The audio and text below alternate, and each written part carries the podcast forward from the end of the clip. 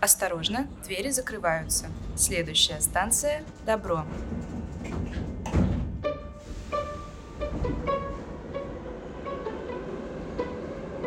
Привет! Это подкаст «Станция Добро» от волонтерского центра НИУФШЕ. Каждый выпуск мы будем останавливаться на разных станциях, связанных с помощью, волонтерством и благотворительностью. Первый сезон – это длинная линия волонтерской деятельности. Каждые две недели мы будем приезжать на новую станцию и узнавать про направление волонтерства. С вами ведущие Саша Ноздрачева и Маша Иванова. Мы пройдем с вами все станции нашего пути.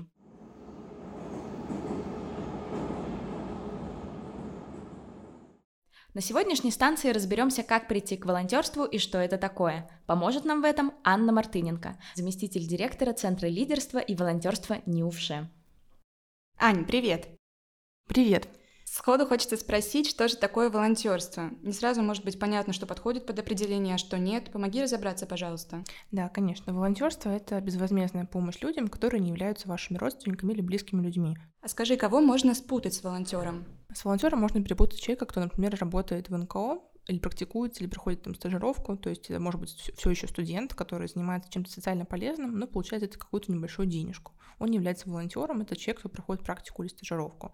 А с волонтером можно перепутать человека, кто э, выполняет работу недобровольно. То есть бывают общественные работы, которые человеку назначили, например, за какую-то его вину или в каком-то ином случае, и он, в общем-то, выполняет это недобровольно. То есть это важно, что волонтерство это, это процесс, в котором все, вся помощь оказывается на добровольной основе, безвозмездной и добровольной.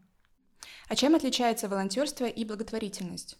А волонтерство — это некая процессная деятельность, когда человек не обязательно помогает в чем-то, что имеет благотворительный подтекст.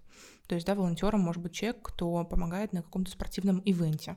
Он просто стоит э, и раздает какие-то флайеры или программки мероприятия. Благотворительность же — это всегда социально направленная деятельность, связанная с поддержкой уязвимых слоев населения, с поддержкой а, людей с ОВЗ, детей, пожилых людей.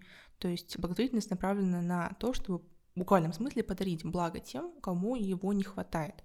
Волонтерство же шире. А вот если волонтер сам вкладывает свои средства, он при этом является волонтером все еще? Конечно, он ведь может заниматься параллельно какой-либо еще деятельностью. Если он э, осуществляет какие-то благотворительные платежи, да, вносит свои пожертвования, он помогает благотворительной сфере, конечно. Аня, скажи, пожалуйста, а как давно ты занимаешься волонтерством? Я начала заниматься волонтерством с 2017 года. Последние годы полтора я себя уже не считаю волонтером, потому что я в этом практически не развиваюсь. То есть единственное, что я делаю, это сдаю кровь. Это тоже своего рода волонтерство, но остальное мое время уходит именно на работу в благотворительном секторе, то есть за что я получаю деньги. Это не считается волонтерством, это именно занятие благотворительностью и развитие этой сферы. Вот. В таком случае, что является порогом вовлеченности в волонтерскую среду? Для каждого это, естественно, индивидуально. Это личная самоидентификация себя как волонтера, поскольку я еще занимаюсь исследованием волонтерской деятельности, я могу сказать, что каждый на этот вопрос отвечает совершенно по-разному. Я участвовала в исследованиях, где задавались вопросы 16 тысячам людей, как они воспринимают себя волонтерами, не волонтерами, что они делали в течение там, последнего полугода или года. В общем-то, считают ли они себя добровольцами. И отвечают они совершенно по-разному. В общем-то, для меня этот порог, он именно в контексте активной вовлеченности. Если бы я каждую неделю или там пару раз в месяц ходила бы на какие-то волонтерства и чувствовала бы, что я в этом плане развиваюсь. я свое развитие вижу именно в благотворительной а, работе, работе с студентами, в поддержке добрых инициатив. Но это моя работа как замдиректора, да, где я могу, а, будучи сотрудником некого такого ресурсного центра, поддержать другие инициативы. Но для каждого эта идентификация, она, естественно, разная. Кто-то по волонтере раз в полгода считает себя волонтером. Это абсолютно нормально. Угу. Если ты занимаешься исследованием волонтерской деятельности, то, возможно, ты сможешь ответить, как давно волонтерство существует э, в России. В России оно существует очень давно. Я думаю, что это можно даже сказать, что это век 17 если не раньше. То есть волонтерство именно в привычном нам понимании слова, да, в том, в котором мы сейчас это понимаем, появилось очень недавно. Да. Активно в России волонтерство развивается с э, Олимпийских игр в Сочи 2014 года. Но Существовало оно гораздо раньше, в разных формах. А, это были благотворители, меценаты, и раньше их считали волонтерами. То есть раньше само понятие добровольчества, оно было шире, чем есть сейчас. И, в общем-то, века с 17-го волонтерами считали а, служащих а, именно военной службы. То есть кто-то, кто добровольцем отправлялся на военную службу, считали сестер милосердия условными волонтерами. То есть, в общем-то, это было очень давно.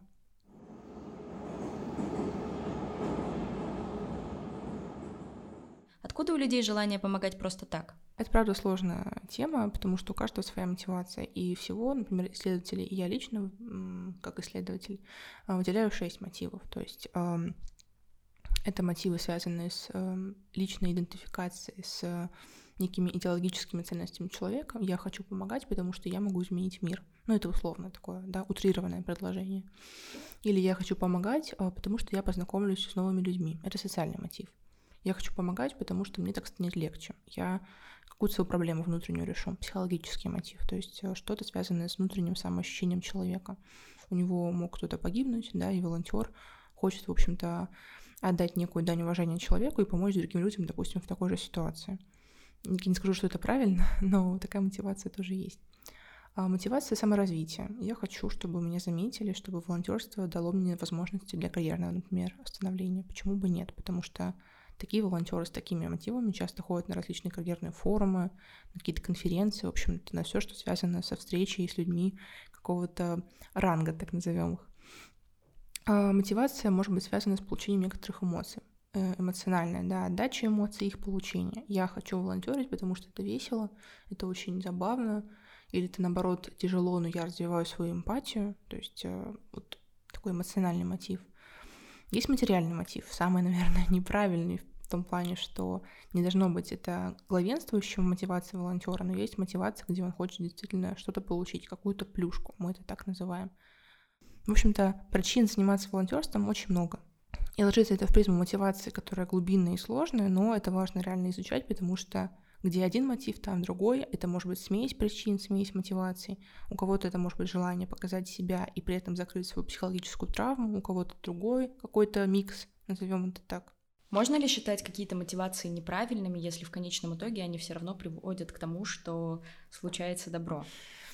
А, ну, слово неправильный, оно в целом имеет такой окрас, что оно у каждого человека свое понимание, что такое неправильно. В моем личном понимании неправильная мотивация материальная, потому что если это ну, если это первоначальный мотив человека, я хочу пойти в волонтерство не потому, что я хочу там людям помочь, а именно мотивация, я хочу, чтобы мне дали тысячу грамот и пять тысяч толстовок. Ну, это не классная мотивация лично для меня. Я не считаю что, в общем-то, нужно заручаться э, такой первопричиной своего прихода в эту сферу. Потому что потом с такой мотивацией будет сложно найти э, себя, развиваться. То есть ты все еще будешь хотеть на каждом мероприятии именно этого. И сложно будет заметить какие-то смыслы, какие-то глубинные истории, которые могут э, быть в волонтерстве. В таком случае стоит ли вообще тогда подкреплять материальную мотивацию? Именно как подкрепление, да, как поощрение. Материальная мотивация — это вполне возможно. Я опять же говорю про то, что, на мой взгляд, это не должно быть первой причиной. То есть то, почему я в первый раз прихожу волонтерить, не должно быть связано с материальным мотивом. Это мое мнение.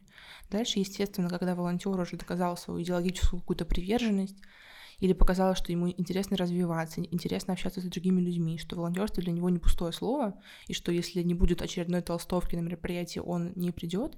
Если он показал, что ему это реально интересно и важно, то, конечно же, дальнейшее подкрепление, поощрение этого волонтера чем-то интересным, каким-то мерчом, какой-то идентикой, это хорошая история, и к ней прибегают многие организаторы волонтерской деятельности, просто для того, чтобы держать людей в сообществе, даже не держать там, да, а именно просто помогать им в этом сообществе быть, чувствовать поддержку, чувствовать, что они кому-то нужны.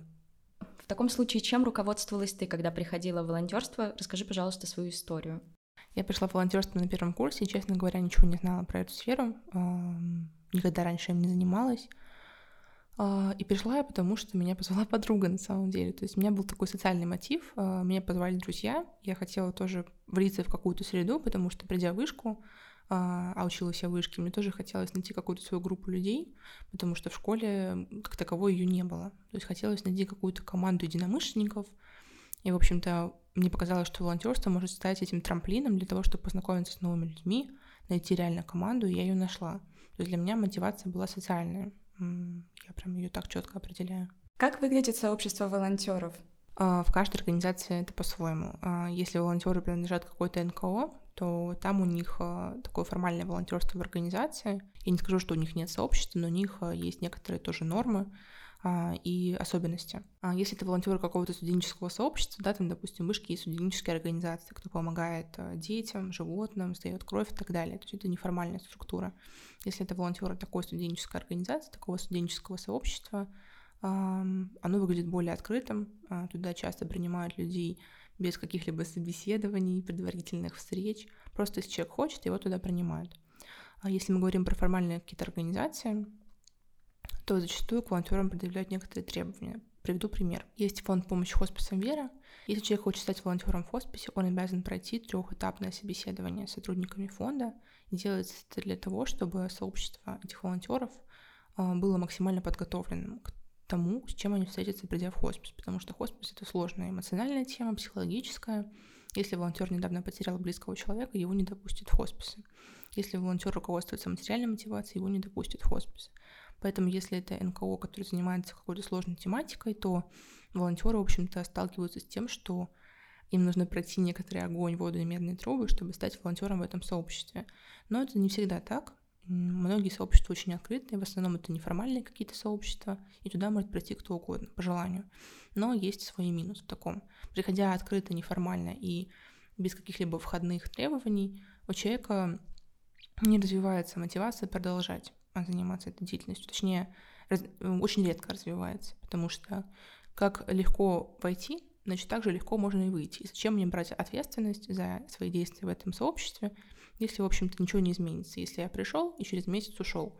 Неправильная позиция, мне она не очень нравится. Но, в общем-то, неформальное сообщество в этом их минус, в том, что они очень текучие в своем содержании. В таком случае, возвращаясь к твоей истории, что тебя побудило остаться в волонтерстве?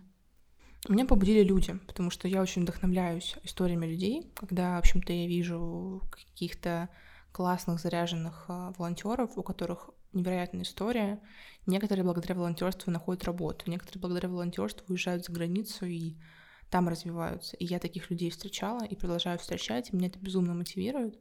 Ну и, конечно, я поняла, что это та сфера, в которой я могу что-либо сделать. То есть я не говорю, что, что я не очень в какой-то другой там, да, сфере жизни. Я во всех сферах считаю себя успешным человеком. Но именно в волонтерстве я нашла не только вот именно возможность успеха и какого-то и какой-то самореализации, а именно возможность увидеть какую-то человечность, которой не всегда хватает в повседневной жизни. На волонтерских мероприятиях все чувствуется иначе. Я думаю, что волонтеры, которые слушают этот подкаст, даже если они уже 50 раз были на мероприятиях, я думаю, что каждое мероприятие для них по-своему человечное, по-своему искренне и по-своему вдохновляющее. Вот, в общем-то, я в этом нашла для себя поддержку и поэтому осталась.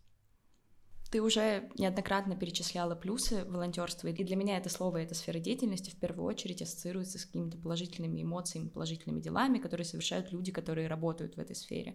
Но у каждой медали есть две стороны, поэтому можешь ли ты назвать не только положительные, но и отрицательные стороны волонтерства?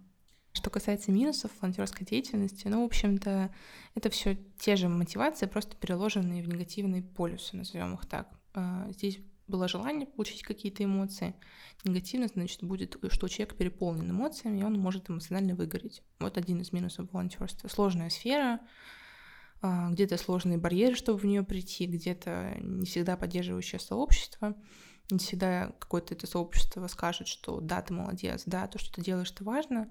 И, в общем-то, все это может привести к эмоциональному выгоранию волонтера. И в таких помогающих сферах это эмоциональное выгорание не ощущается жестче, чем просто в каких-то других. Вот, потому что кажется, как будто бы ты кого-то не спас или кому-то не допомог. Вот. Какие еще могут быть минусы? Усталость, потому что мы и так по жизни повседневно устаем а на работе, на наших основных каких-то задачах, учеба и так далее. Приходя в волонтерство, иногда хочется расслабиться, потусить, ну, то есть, да, вот этот все еще социальный фактор. Но иногда человек либо неправильно выбирает для себя мероприятие, либо еще что-то, но он приходит туда, где нужно как раз-таки, ну, попахать, так скажем, побегать где-то, что-то поприносить. Или если там человек, не знаю, попадает на функцию помощи артистам, кто помогал на таких историях, на каких-то концертах, знает, что это очень э, ну, сложная функция, она всегда на ногах, всегда нужно быть на связи с человеком, с командой там, техподдержки и так далее. Это не такое фановое волонтерство, это серьезная ответственная задача. Еще одним минусом может быть восприятие общественности, волонтерской деятельности, потому что некоторые либо преувеличивают роль волонтера, как будто он должен помочь всем здесь и сейчас срочно, ASAP — это неправильное восприятие, либо, наоборот, некоторые недооценивают помощь. То есть а, восприятие общественности играет большую, на самом деле, резонансную роль для восприятия волонтером себя. Если общество не понимает суть его деятельности или, наоборот, переоценивает все, что он может сделать, а он себя так высоко не оценивает, вот это вот рассогласование своего личного восприятия, восприятия обществом, это один из минусов, потому что волонтерство в этом плане такая амбивалентная история как бы непонятно, волонтер должен кому-то что-то или нет, или поскольку это добровольно, он никому ничего не должен. Это всегда вот сложно понять. А вообще синдром самозванца это частое явление для волонтеров? Ну, я бы сказала, что не то, что прям супер распространенное, но м- есть. Встречала таких людей. Девчонки, у меня к вам вопрос. Вот вы, насколько я знаю, волонтерством пока еще не занимались. Вот вы, как люди, пока что не вошедшие в эту деятельность, как вы считаете, какие есть минусы волонтерства? Мне просто очень интересно узнать. На самом деле у меня есть уже небольшой опыт э, волонтерства, но он буквально мизерный. В прошлом году тоже на первом курсе я несколько смен отработала со штабом гумпомощи в Вышке. А, и по этому опыту я могу назвать такой минус, что некоторые ребята только приходят в волонтерство и берут на себя эту ответственность, а затем иногда, ну, грубо говоря, сливаются. То есть, э, возможно, ее не до конца принимают, да, и вместо того, чтобы предупредить заранее, что они не могут явиться на смену, но они просто иногда... Ну, подводят. Это огромный вообще, это просто боль организаторов. Тут mm-hmm. вот согласятся, наверное, все сотрудники волонтерского центра, что когда ну, студенты, да, у нас в основном же волонтеры все студенты, когда они проспали, не знаю, не предупредили вовремя, приболели, ну, ну всякое бывает, да, в жизни. Главное, предупреждайте, ребят, прошу, пожалуйста, предупреждайте о том, что вы не придете на смены, потому что мы очень грустим, когда вы этого не делаете. Маш, ты как думаешь? Да, я, во-первых, соглашусь, потому что у меня был, по сути, только один разовый опыт волонтерской деятельности. Это был выезд в социальный дом и э, там была очень вовлеченная женщина-сотрудница этого социального дома, и она нам рассказывала, какие мы классные, какие мы молодцы, что мы приехали и провели время, провели какие-то образовательные, развлекательные штуки с э, жителями социального дома. Э, но в тот же момент она нам предложила такую штуку, э, как писать им письма или открытки приуроченную, там, по-моему, Пасха была, мы ездили перед Пасхой, и она предложила написать им какие-то открытки, если мы можем, то от вуза сделать это, или в каком-то другом виде. Э, и когда мы шли с девочками, с которыми волонтерили до остановки, мы поняли, какая-то большая ответственность, даже, возможно, не сколько перед организаторами э, волонтерского выезда, которым мы что-то пообещаем и в итоге не поедем, а вот перед людьми, которым ты пообещал сделать, пообещал позаботиться, пообещал приехать, провести время, написать открытку, а в итоге не смог. И для меня вот это давление то, какая большая ответственность ложится на твои плечи, когда ты подписываешь какой-то негласный договор, это, наверное, ну, не то чтобы минус, но минус. Нет, я хочу добавить, э, ты очень правильно говоришь, потому что, ну, это правда. Я, я три года волонтерила в детских домах, и э, ну, это правда жизни, когда ребенок без родителей подходит к тебе и говорит там, мама, ну, какая я мама. Вот, а, и, и он просит тебя приехать снова и снова, и ты не можешь ему это обещать, потому что ты не знаешь, что будет у тебя через неделю или через месяц, может, у тебя сессия нагрянет на тебя неожиданно, или ты вообще уедешь из города, ну, то есть это сложно, я с этим тоже столкнулась. Это скорее не минус, а такое неготовность людей, то есть, да, когда человек хочет... Э... Тяжелое психологическое последствие. Ну да, когда человек хочет э, поволонтерить, но он не знает, а, где ему будет легко это сделать. То есть э, это явно не детский дом, и не хоспис, и не больница с неизлечимыми людьми. Это что-то тогда нужно лайтовое искать, пойти на спортивный ивент, на событийный какой-то, в музей. А когда ты сталкиваешься с людьми, у которых в жизни очень тяжелая ситуация, дети, без родителей, некоторые еще с особенностями здоровья, не каждый волонтер к этому будет готов, поэтому, собственно, в таких сферах и есть требования к людям, которые приходят э, быть добровольцем. Есть не- некоторые собеседования, есть некоторые особенности психологические, работа с психологом в целом — это обязанность таких волонтеров, чтобы самим еще не выгореть и осознать свою ответственность. Поэтому это не минус, это просто особенность волонтерской деятельности, потому что она бывает супер разная, от социальной до культурной, там, исторической и так далее. И вот социальная, она самая такая насыщенная эмоциями, и сложная. А когда альтруизм с каждым разом увеличивается, вообще бывает такое, что волонтер входит в волонтерскую деятельность, и потом ему очень сложно оттуда выбраться, то есть он все свое свободное время тратит и все силы, и энергию. Ну, я бы не назвала это увеличением альтруизма, это уже какое-то смешение ролей в целом. То есть, если альтруизм увеличится, в этом ничего плохого нет. Чем добрее человек, тем лучше.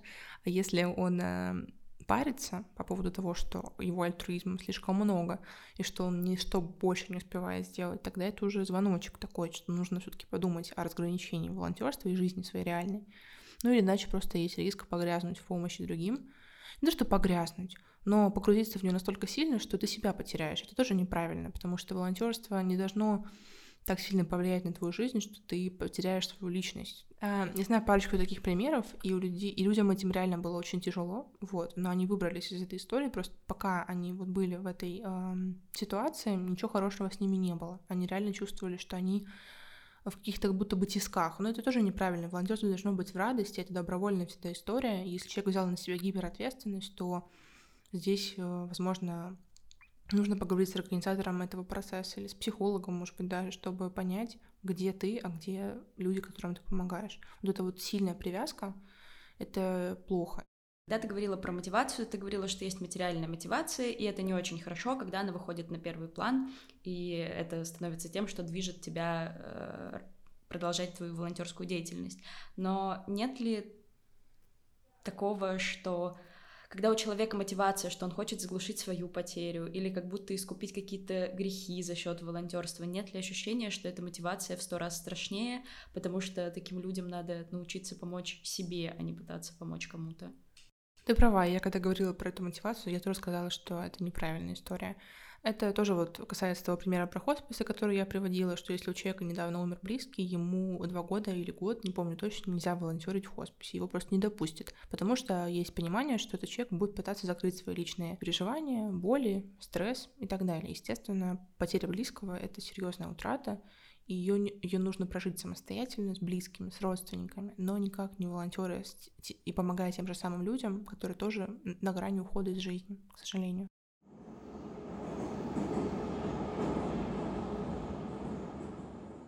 Волонтерство подразумевает большие затраты времени и сил, что, в принципе, похоже на определение работы. Тогда почему же мы не можем называть это работой?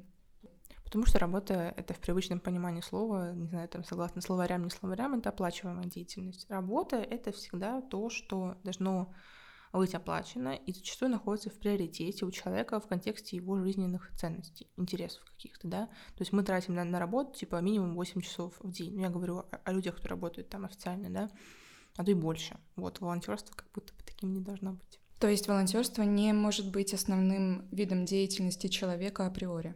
Ну, может, наверное, быть, если ему есть что кушать, а, на что жить и так далее. А если он хочет, как бы, ну, жить, а, жить а, в квартирке в хорошей, там, да, питаться, путешествовать, то вряд ли он будет заниматься волонтерством э, каждый день, каждую секунду. Но это чисто базовое соотношение альтруизма и такого материализма немножко.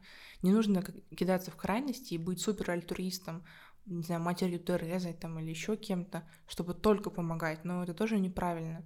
Тогда жизненные какие-то ценности, они очень сильно смещаются в такой полюс альтруизма, и ты тоже теряешь себя, теряешь окружение, ты только вот в этом. Это тоже неправильно. Это касается не только волонтерства, любой другой сферы. Если ты концентрируешься только на чем-то одном, это не совсем хорошо для человека. Вот. А в контексте волонтерства это еще и нехорошо, потому что теряется возможность развиваться в другом направлении каком-либо, и нет времени работать. Вот. А как вообще тогда соблюдать баланс между жизнью, работой и волонтерством? Есть какие-то рамки, они, опять же, каждого, у каждого человека индивидуальны. Для меня эта рамка была в том, что я не волонтерю, допустим, в периоды сессии, я не волонтерю тогда, когда у меня загруз по учебе, когда я еще училась. Я расставляла эти приоритеты, потому что доучиться, получить какой-то зачет было для меня важнее, потому что если я не получу, будет академ задолженность. Ну, как бы соотнесите, да, поучаствовать в мероприятии получить академ задолженность. Не очень хорошо. Вот, поэтому, в общем-то, я абсолютно понимаю волонтеров, когда они в период сессии отстраняются от этой деятельности, это наоборот правильно, потому что они в приоритете, они показывают, что они очень правильно расставляют приоритеты. Вот. Но в то же время я не могу сказать, что волонтеры, которые выбирают помогать вместо сессии поступают неправильно. Это выбор каждого человека. Если он понимает, что здесь можно забить и, не, и что-то не сделать, и ничего страшного с этим не случится, но вот здесь и сейчас я очень хочу поучаствовать в этом мероприятии, оно прям супер важное и интересное, ради бога, пожалуйста. Личный выбор каждого человека. В таком случае, какое бы определение в жизни ты дала волонтерству? То есть, если это не работа, то это хобби или как это назвать, какое место найти? Волонтерство — это приятная деятельность, которой нужно находить время в жизни, но которая не должна превалировать, наверное, или занимать всю жизнь человека. И важно, чтобы волонтерство это всегда добровольное. Хочешь — идешь, не хочешь — пожалуйста, занимайся хобби, другими делами и так далее. Не нужно считать, что волонтер это всегда супер ответственный, супер э, коммуникабельный, супер крутой человек, супергерой какой-то, да. Это обычный человек, который помогает, нашел в себе, в общем-то, желание, силы помочь другим. Это супер здорово. Вешать на него какие-то другие ярлыки, что это какой-то там Бэтмен, спасающий народ, и не знаю, еще что-то такое, но это неправильно. Это как раз возвращаясь к тому, что общественное восприятие тоже бывает неправильным. Раз человек пришел в волонтерство, некоторые думают, что он должен сейчас спасти всех здесь, сейчас, помочь каждому, помочь э, каждой организации, которая к нему обратилась. Нет, нет, еще раз нет. Волонтер сам выбирает, где ему помогать, когда ему помогать. Вопрос в том, что главное, чтобы он понимал ответственность того, куда он уже вписался. Если же он никому ничего не обещал, просто с кем-то познакомился на каком-то мероприятии, а ему потом пишут, ты чего мне не помогаешь? Мы с тобой познакомились, как ты можешь игнорировать мои просьбы? Я знаю такие истории. Ну, извините, как бы. Он никому ничего не обещал этим людям, просто познакомился с ними. Ну и все это понимают, к сожалению.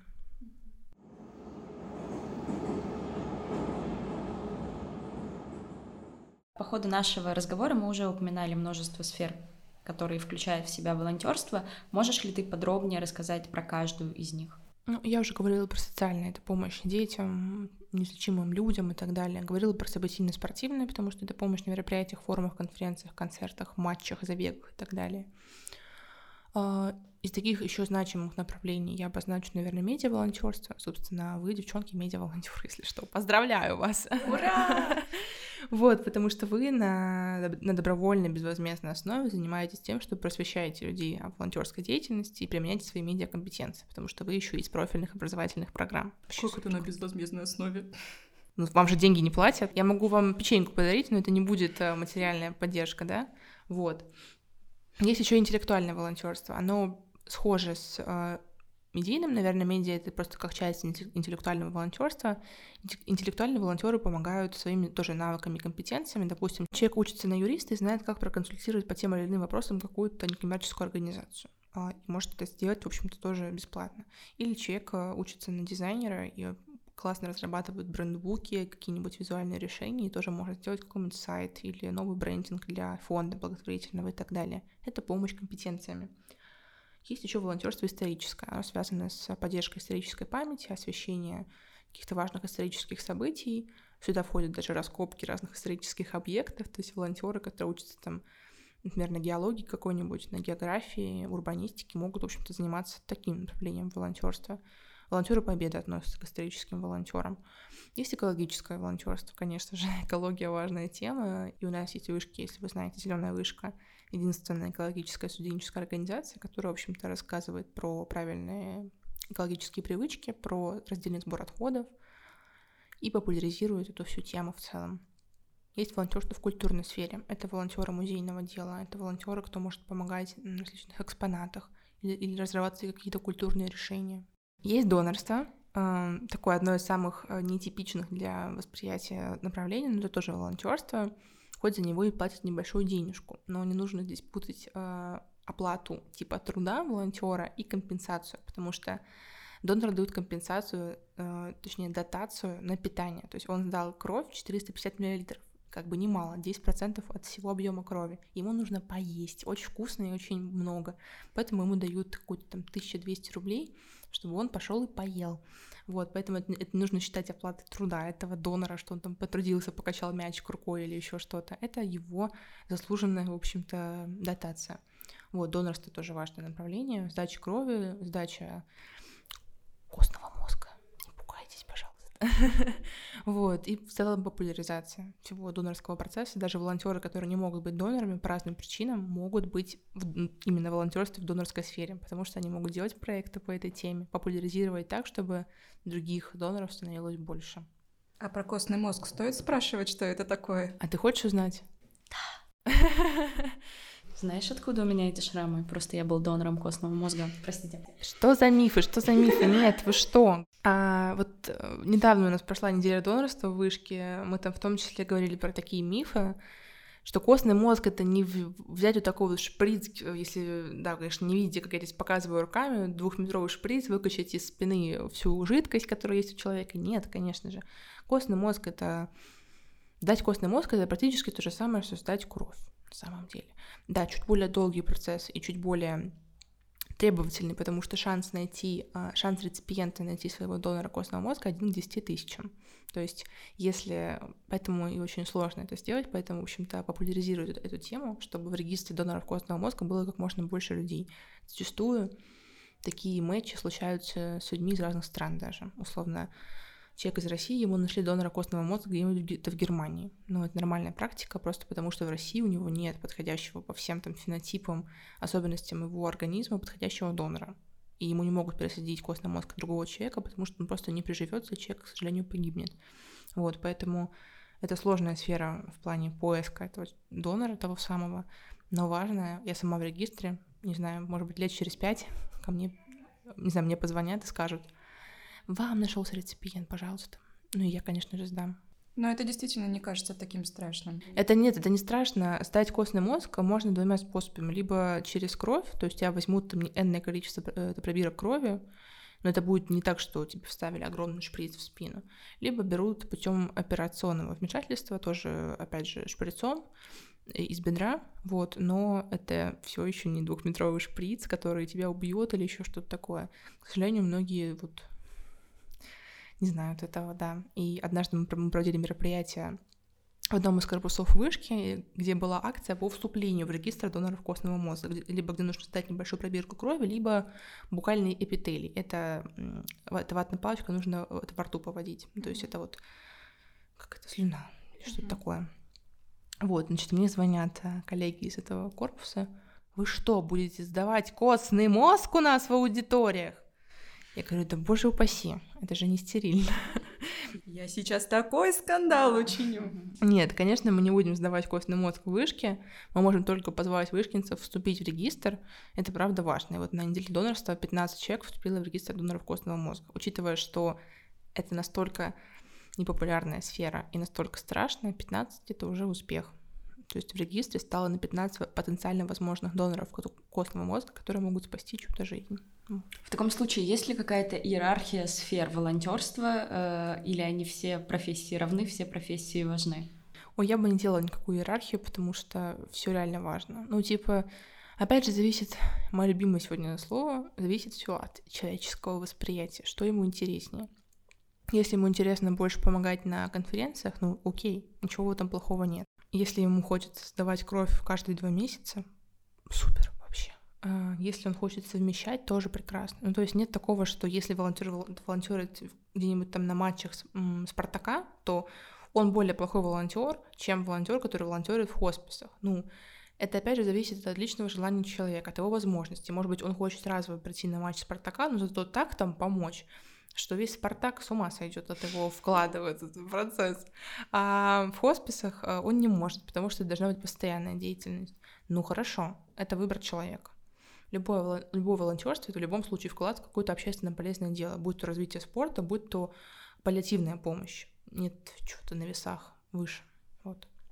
Насколько токсична э, волонтерская среда внутри? Есть ли там конкуренция? К чему я спрашивала про сферы? Условно говоря, не бывает ли такого внутри, что тебе говорят, вот я волонтерю в социальном доме, э, что-то я к, него, к нему сегодня привязалась, а ты всего лишь на матче Спартака ходишь, я делаю такое вообще важное, полезное общественное дело, а ты, ну, на трибуне стоишь. Да ну, есть, наверное. Ну, слушайте, это, это же не волонтерство, не волонтерство касается, это человеческие качества. Хочет он похвастаться тем, что он в социальном доме, ну... Есть просто... Я, я это к чему спрашивала, что есть более токсичные среды, в, которые, в которых ты можешь работать, а есть менее. И волонтерство, опять же, в моей голове это супер позитивная, супер хорошая среда, где все друг друга любят, бабочки летают, и все у всех хорошо. Ты не права, если что. Ну вот, возможно, как раз я к этому хотела подвести. Везде есть своя драма, видимо.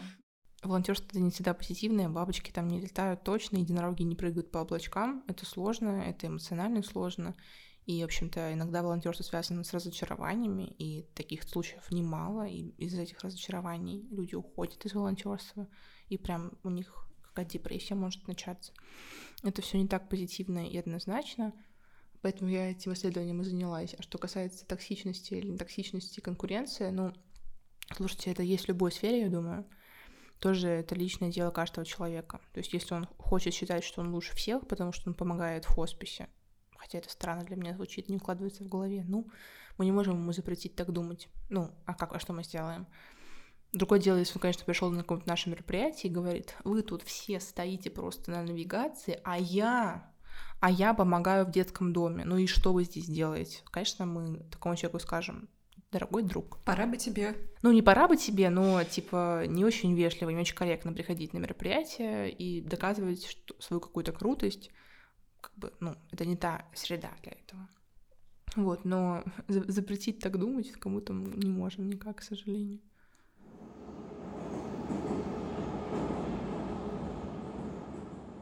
Я даже не представляю, как выбрать только одно из направлений. Как мне понять, в каком из всевозможных вариантов мне стоит попробовать себя в первый раз?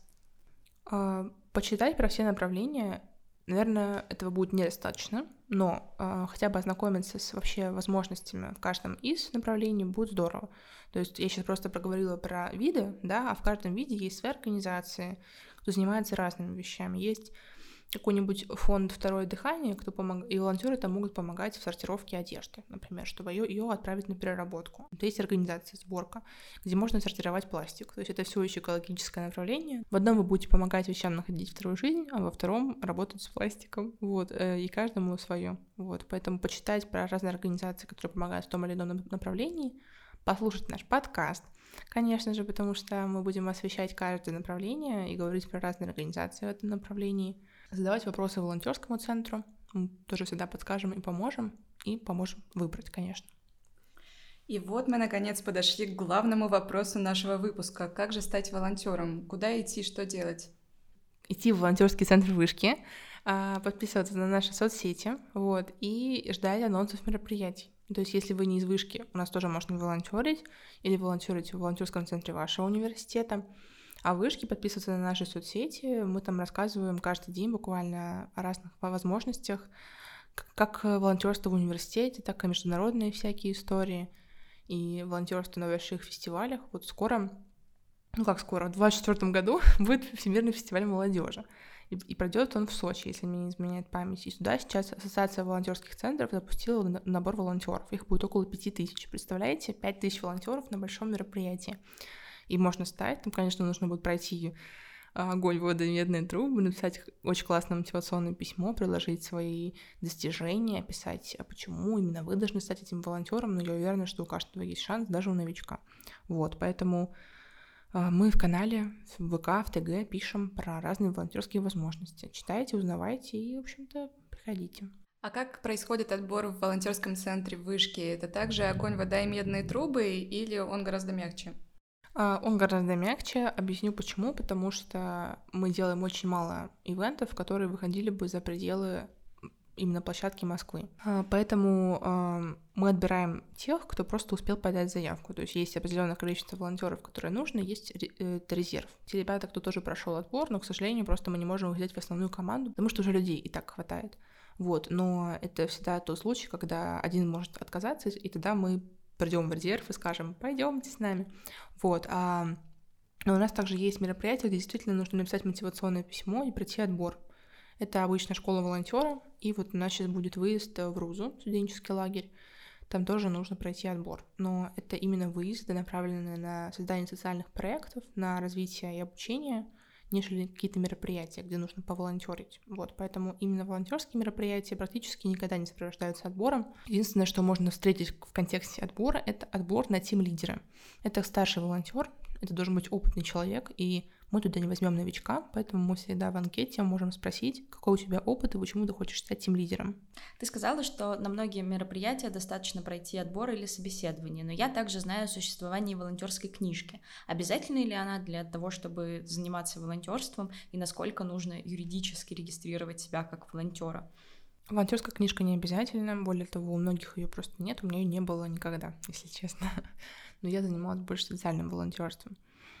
Это документ, подтверждающий просто опыт волонтера в количестве его часов. То есть здесь он был на мероприятии «День открытых дверей» и поволонтерил 12 часов.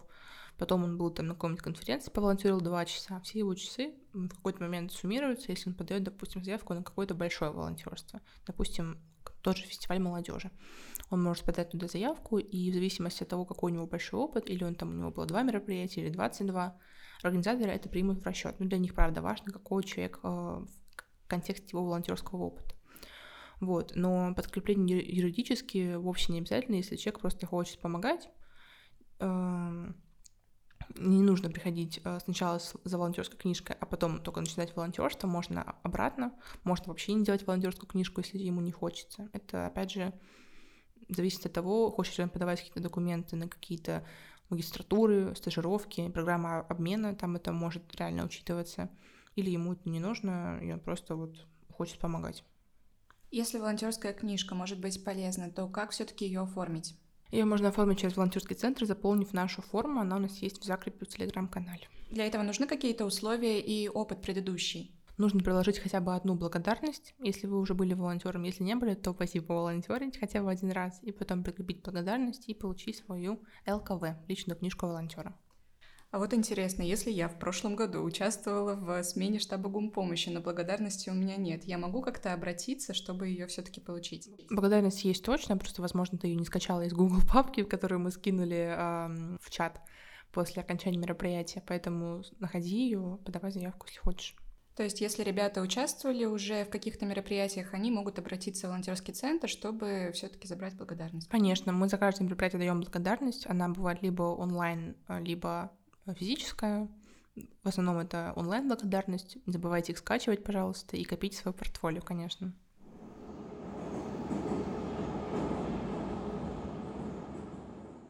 Аня, ты заместитель директора в Центре лидерства и волонтерства НИУФШЕ, иначе говоря, в волонтерском центре. Объясни, пожалуйста, что это такое? Звучит как точка сбора множества волонтеров. Волонтерский центр — это подразделение университета, которое занимается разными направлениями деятельности.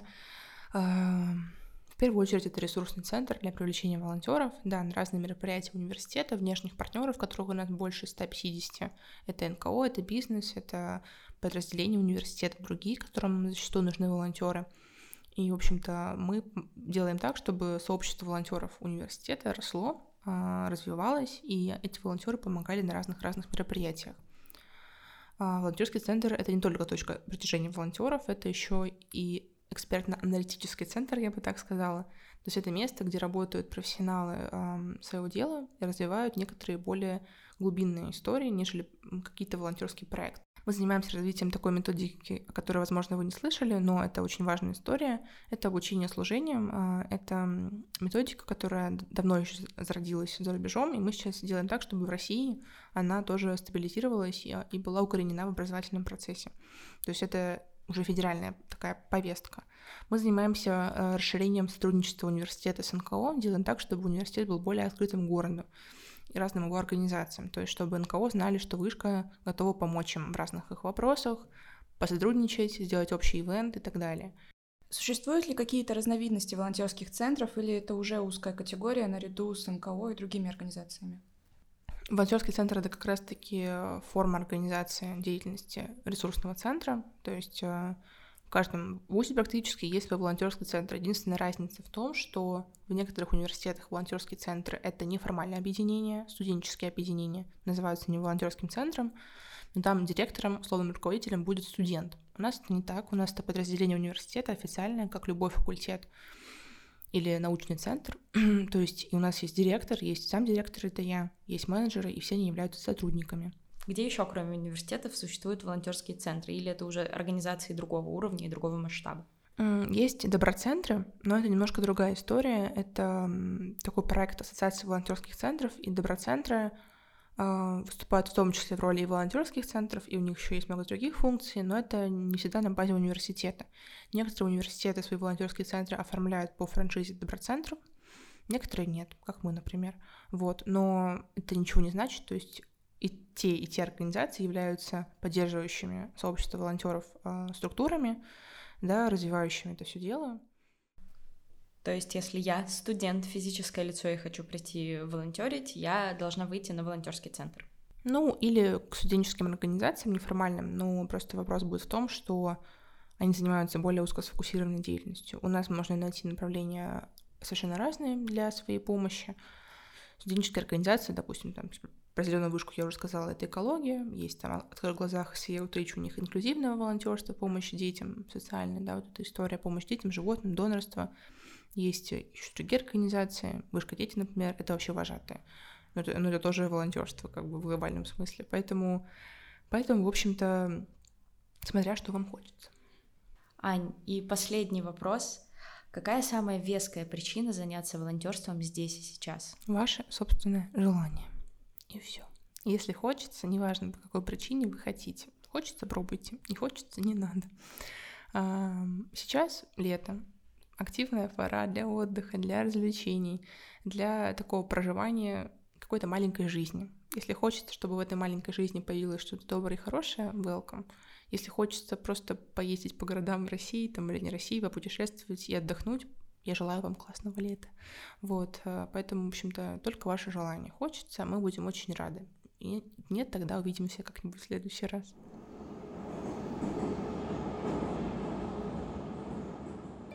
Если вы планируете стать волонтером, то предлагаем узнать о местах, где можно найти много возможностей. Мосволонтер – это крупнейший ресурсный центр добровольчества в России. Центр объединяет активных горожан, НКО и всех, кто хочет быть причастным. Если вы из Москвы надумали стать волонтером, то обязательно хотя бы раз примите участие в мероприятиях или программах обучения Мосволонтера. Если же вы не из Москвы, то вам отлично подойдет Ассоциация волонтерских центров. Это одна из крупнейших НКО России.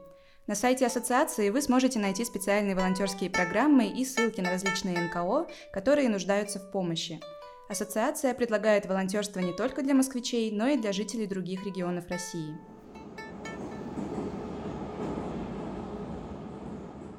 В записи участвовали Аня Мартыненко, Саша Ноздрачева, Маша Иванова, Алсу Юсупова, Таня Майонова.